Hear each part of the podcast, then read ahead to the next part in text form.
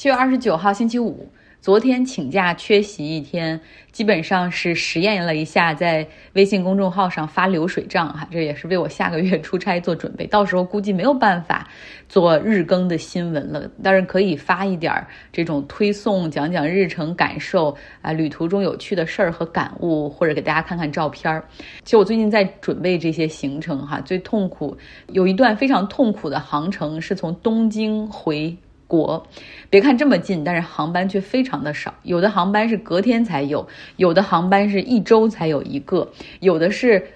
从中国飞过来可以拉人，但是从日本飞回去只能拉货。哎呀，所以就是特别特别难。好不容易找到了一个国航的。飞机，然后它的时间和价格都能够被接受，然后结果我们公司的这个 travel agency 根本在国航的英文的这种渠道上买不到票，就怎么都刷不出来，最后我还是自己。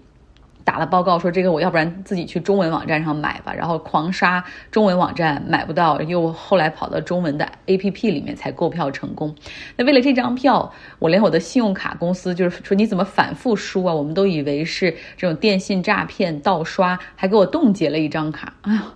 所以。哎，所以就真的很难。然后在这个微博上，我又有的时候又会看一下。这两天我又从东京回上海，最近隔离政策是怎么样的？大家吃的怎么样？到底隔离几天？就看到一个帖子说，我明明飞的是上海，结果为什么被分流到了昆明？所以看来一切还是充满了变数。那所以这些事情我只能每天做一点点哈，因为做太多了会搞得精神崩溃。好，来说经济。高通胀困扰着美国的经济，哈，在联储昨天宣布加息七十五个基点，这是连续第二个月加息七十五个基点了，哈。然后美国今天又公布了第二季度的 GDP。在第一季度 GDP 下降百分之零点四之后，第二季度 GDP 下降百分之零点二。那下降最多的一些这个领域呢，是商业投资和居民投资。然后现在这个美国经济学家担心哈，这个美国经济可能会陷入衰退等等。但你看到股市它却是上涨的，可能是觉得现在经济已经这么疲软了，联储应该不会进行激进的加息。也许下一次加息是五十个基点，也许到了明年一看经济衰退了就开。开始降息了哈，所以他们看的是这样的利好。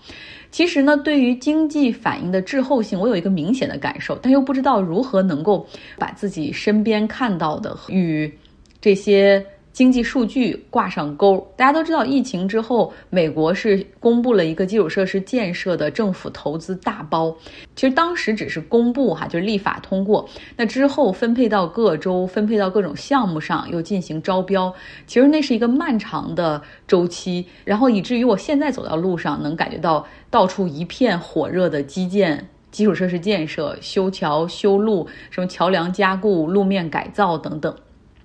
那等于说，先前立法所通过的这些刺激方案，那几万亿美元正在被社会逐渐的去消化。但是从数据上，你又看说政府支出是不如去年哈，然后搞得我都有点糊涂了。他不知道如何去平衡经济数据和生活中的真实感受。那说到这儿，还有一个很真实的事情，就是我们这儿的这个政府 Berkeley，他掏钱在高速公路上修一个人行天桥，方便骑车的人和走路的人可以穿过高速公路到。那边的海边去啊，什么跑步、遛狗啊、散步等等。修建的过程之中呢，这个桥的下面会搭建出一些就是稍微低一点的那种架子哈，然后来方便他们施工加固等等。结果有一个大卡车在行驶的过程之中，就把天桥没修好的这个底部啊，然后给撞了。撞完之后也很担心，可能就直接逃逸了。最后人是被抓到，虽虽然是轻罪无需入狱哈，他和他所在的这种运输公司是需要承包，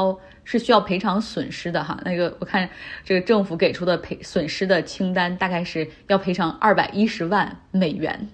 你能看到这个美国这边的，其实各种各样的成本是比较高的，还不论是人力还是物力，所以你看出投入进去几千万亿的美元或者几万亿的美元，其实最后能够真正修建的东西，其实也并没有想象中的那么的多哈。好了，目那我们来继续说新闻。面对着高通胀还有气候变化等问题，拜登政府和民主党他们要力推一个。对抗通胀的刺激法案很快就会在国会中获得通过。这是一个七千三百九十亿美元的政府投资方案，其中会包括三千六百亿美元的一个对抗气候变化和能源转型的方案，以及增加联邦支出大概两千两百八十亿美元。然后这一部分是。补贴呃联邦采购的呃这一部分是补贴这种药价哈，然后让大家可以更便宜的有病就医，然后降低那些有慢性病人的那种生活成本。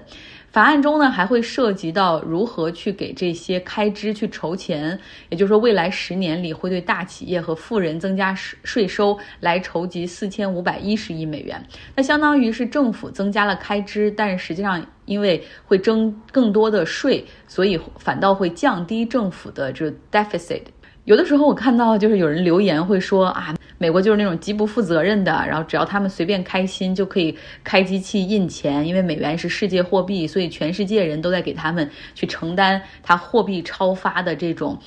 通胀。可是你想想，如果真的是这样的话，如果他开开机器就可以印钱的话，他就不用痛苦的去经历这些谈判立法，他的每支出的一笔钱都是要通过国会的投票通过哈，总统签字才能够生效的。那如果是开机器就可以印钱的话，他也不用去发美国国债，再问其他人去借钱去筹集这些政府的开支。那 所以我觉得有的时候哈，please。Think twice before saying something really nonsense.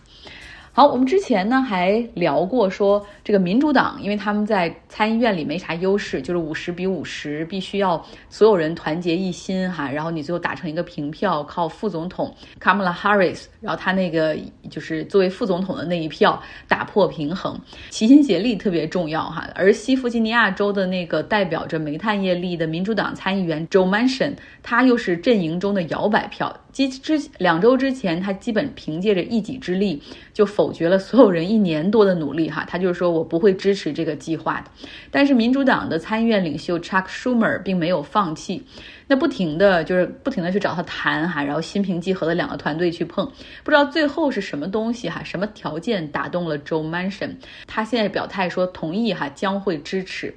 在美国的参议院里有一百个参议员，大部分人不会让整个国家的人都知道他哈，可能就是他们州里有点名气而已。但是 Joe Manchin 这个来自西弗吉尼亚这个小州的参议员的名字却是家喻户晓，因为他基本上就是一锤定音。我这个时候把它往坏了想，我可能会想说，他肯定谈了一个很好的条件，还要求民主党这边未来会许诺一个对于西弗吉尼亚州能够获益的承诺，比如说往那边或者他们的一些产业或者他们的选民需要的一些东西去增加支持。但如果我们要把它往好处想的话，啊，我假设哈，就这也许是他跟 Chuck Schumer 之前谈好的一个这种障眼法，就先是哈他一个人单方面宣布。政府的这个支出立法死亡，然后让共和党放松警惕。之后呢，我们看到这个民主党又提议搞一个两千八百亿美元的工业振兴计划。然后来政府出资啊，资助和鼓励一些新的技术创新。这个投票中呢，是有十七个共和党议员投了赞成票。然后这个一方面，民主党也是把这个法案描绘成在经济上和技术上，然后让美国不要落后于中国哈，在这个 PK 中，嗯，要有所优势。第二个就是共和党可能也觉得你们想大力投的那个不被通过哈，就是所以我们也放心了。这个小的有，其实真的是对这个国家未来经济有好处的，我们是可以支持的。那共和党一向是反对增加政府开支，除非打仗。打仗他们是义无反顾的哈，怎么增加都没所谓，在军事上的支出怎么增加都没所谓。假如说他们早就知道 Joe Manchin 会支持这个七千多亿美元的对抗通胀的刺激法案的话，就绝对不会去跨党派的支持这个两千八百亿美元的工业刺激方案。那相当于是。就这样的一个失策，让民主党在中期选举之前一下子就获得了两个他们梦寐以求的法案，哈。所以你这个中间很有意思，就是美国的这些政治，然后议员投票的策略是很值得研究的，哈。那些像什么纸牌屋啊里面的那些桥段，不是莫须有的，哈。那参议院民主党领袖 Chuck Schumer 表示说，下周就会提上日程，把这个对抗通胀的刺激方案进行投票。通过之后呢，因为这是参议院的动议嘛，之后他们还要到众议院里面再去投票。但是因为民主党是控制了众议院，所以估计很快就可以通过。共和党这边呢，一直是希望能够寄予这种高通胀、生活成本上升，老百姓真的觉得肉疼，然后来让这个在中期选举中让民主党彻底败下阵来。那说辞他就会说，这个你看这通胀这么高，民主党和拜登毫无作为。啊，然后他们只会关心那种什么种族啊、堕胎啊、同性恋这种政治正确的问题，所以他们的策略也一直是如此。前不久呢，在最高法院取消了女性联邦层面的堕胎合法权之后，保守派大法官托马斯他在他自己的这个。Reasoning 中就是这个是呃，就他的这个意见书里面还写了那些让人怀疑的话语哈，就是说可能为取消同性恋婚姻合法化留下了一个开口。于是呢，民主党的议员在议会中就搞了一个同性恋婚姻合法化的立法，也就是说，不管你这个判例最后能不能成为一个 case，我们直接就是立法机构，你是三权分立嘛，那我们立法机构直接推这儿的合法化。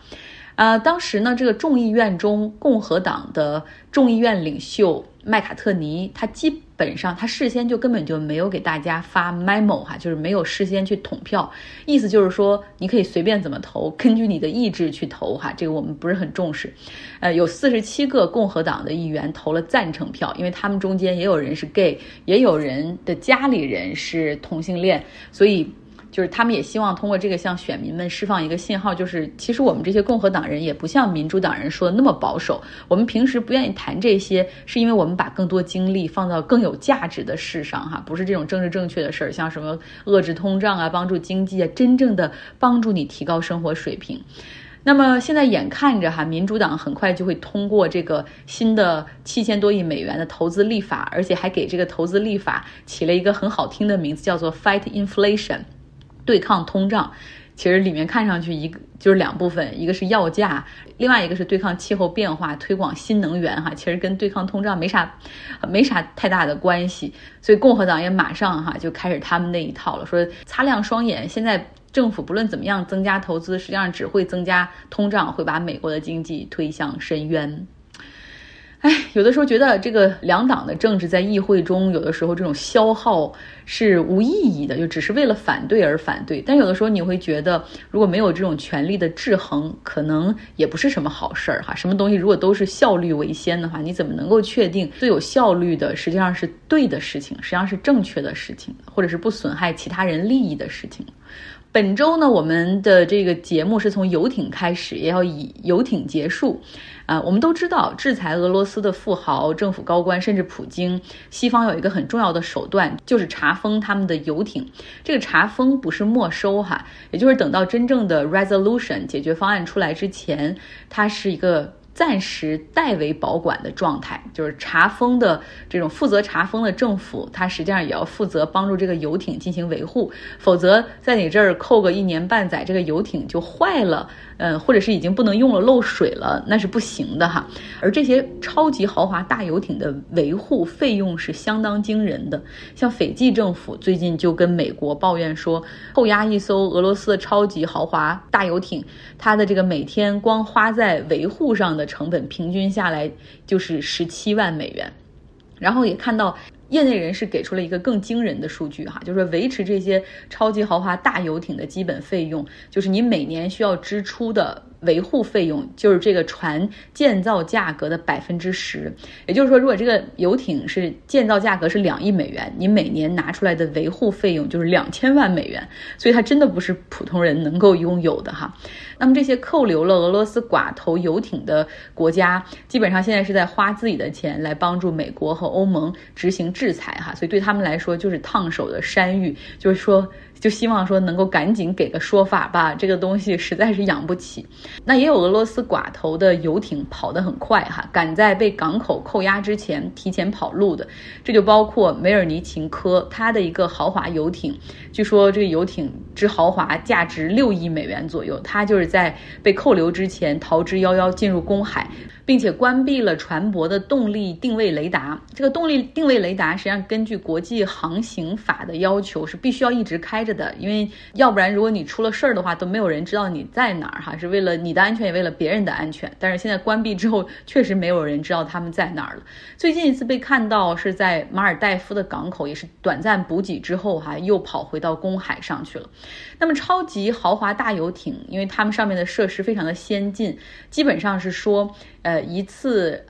在岸补给之后，大概有六个月的 autonomy，就是这六个月，他们可以就在公海靠着船上的这些呃补给就可以过活了。有人说，那水怎么办呢？水这些豪华游艇上面基本上都有海水淡化处理哈，所以就是不缺水的。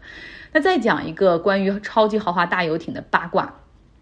沙特的王储本穆罕默德·萨勒曼就是 MSB。他有一艘长达一百三十三米的超级豪华大游艇，然后他之前呢在拍卖中呢买了达芬奇的一幅就是一五零零年的画作，叫做《救世主》。然后他是有钱嘛，然后同时也想。也想求一个名誉，他的团队找卢浮宫谈哈，就是说这个画可以免费的，就是借给卢浮宫进行展出，但有一个要求，就是把这幅画放到蒙娜丽莎那幅画的旁边。但是大家都知道，因为他有这种呃杀害。华盛顿邮报记者卡舒奇以及各种这种 human rights 方面的 red flag，所以他还是被很被嫌弃的。然后卢浮宫是拒绝了哈，然后导致这个王储非常的生气，一气之下就决定把这幅五百岁的这种天价的画作就挂在他的超级豪华大游艇里面。我们都知道这个游艇，因为它是在海上嘛，呃，那种环境是潮湿的、高盐分的，实际上是对画作的损害会非常的大。可是 he doesn't care，他就不在乎哈。也许对他来说，这个艺术本身，嗯，他并不是很多么的珍惜这个艺术作品的本身，而对他来说，这个东西更加的是彰显一种购买力和身份吧。这就跟这些超级豪华大游艇一样哈。今天的节目就是这样，希望你有一个愉快的周末。